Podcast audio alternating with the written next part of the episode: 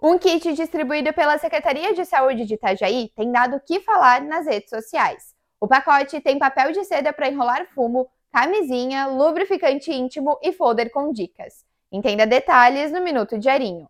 A distribuição aconteceu numa festa para pacientes do Centro de Atenção Psicossocial Álcool e Drogas.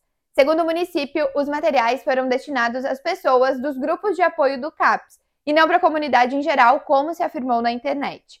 Os internautas criticaram o kit, dizendo que estimularia o uso de drogas. A Secretaria de Saúde rebateu, esclarecendo que a medida faz parte da política nacional do Programa de Redução de Danos e é usada para minimizar os efeitos do uso de drogas e no combate de doenças sexualmente transmissíveis entre usuários.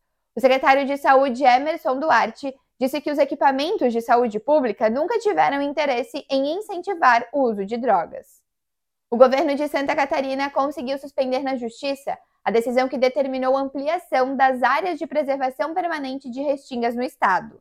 A liminar proibia em todo o litoral catarinense construções em 300 metros a partir da linha de maré alta. O governador Jorginho Melo, do PL, classificou a decisão como de bom senso. Que não é para desconstruir absolutamente nada ou estragar nada. A natureza nós precisamos preservar, mas precisamos ter senso de justiça. Marisa Monte fará show em Balneário Camboriú no Expocentro Júlio Tedesco. A apresentação está marcada para 9 de dezembro, mas os ingressos já estão à venda e custam de 200 a 500 reais por pessoa.